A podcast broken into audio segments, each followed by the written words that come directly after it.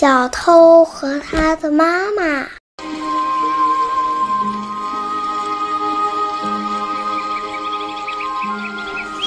从前，有一个小孩子和他的妈妈相依为命的生活着。一天，小孩子慌慌张张的从学校跑回家里，妈妈问他出了什么事儿，孩子吞吞吐吐的说：“妈妈，今天我看同学的写字板很漂亮，就就趁他不注意的时候，把写字板偷了回来。”母亲皱了皱眉头说。反正他也没看见，现在这写字板就是你的啦。真的吗，妈妈？你不怪我？孩子抬起头问：“当然是真的，我怎么会怪你呢？以后啊，你就可以用这个写字板写字啦。”听妈妈这么一说。小孩子才放心的离开了。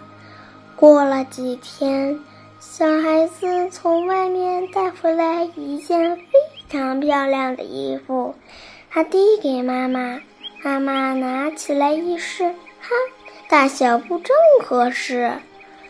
他问孩子：“这外衣是哪里来的？”我经过一户人家，看到这户人家正在晒衣服，看这件不错，就顺手拿回来了。儿子满不在乎地说：“你真能干，下次多拿几件。”妈妈亲了儿子一下。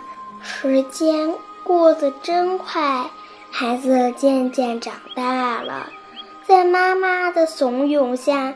他养成了偷盗的习惯，成了个惯偷。小偷的胆子越来越大，竟钻入了金库，被当场抓住。他的罪行太大了，法官判他死刑。小偷被押到了刑场，他的妈妈跟在后面。捶胸痛哭。临死之前，小偷要求让他和妈妈说几句悄悄话。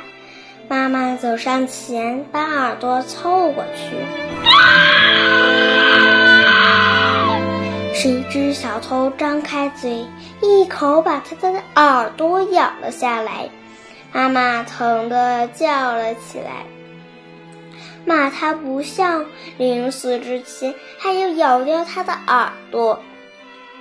小偷愤恨地回答说：“我小的时候，在我当初偷第一个写字板时，你如果揍我一顿，教导我这是不对的，并且让我改正错误的话。”我会走到今天这一地步吗？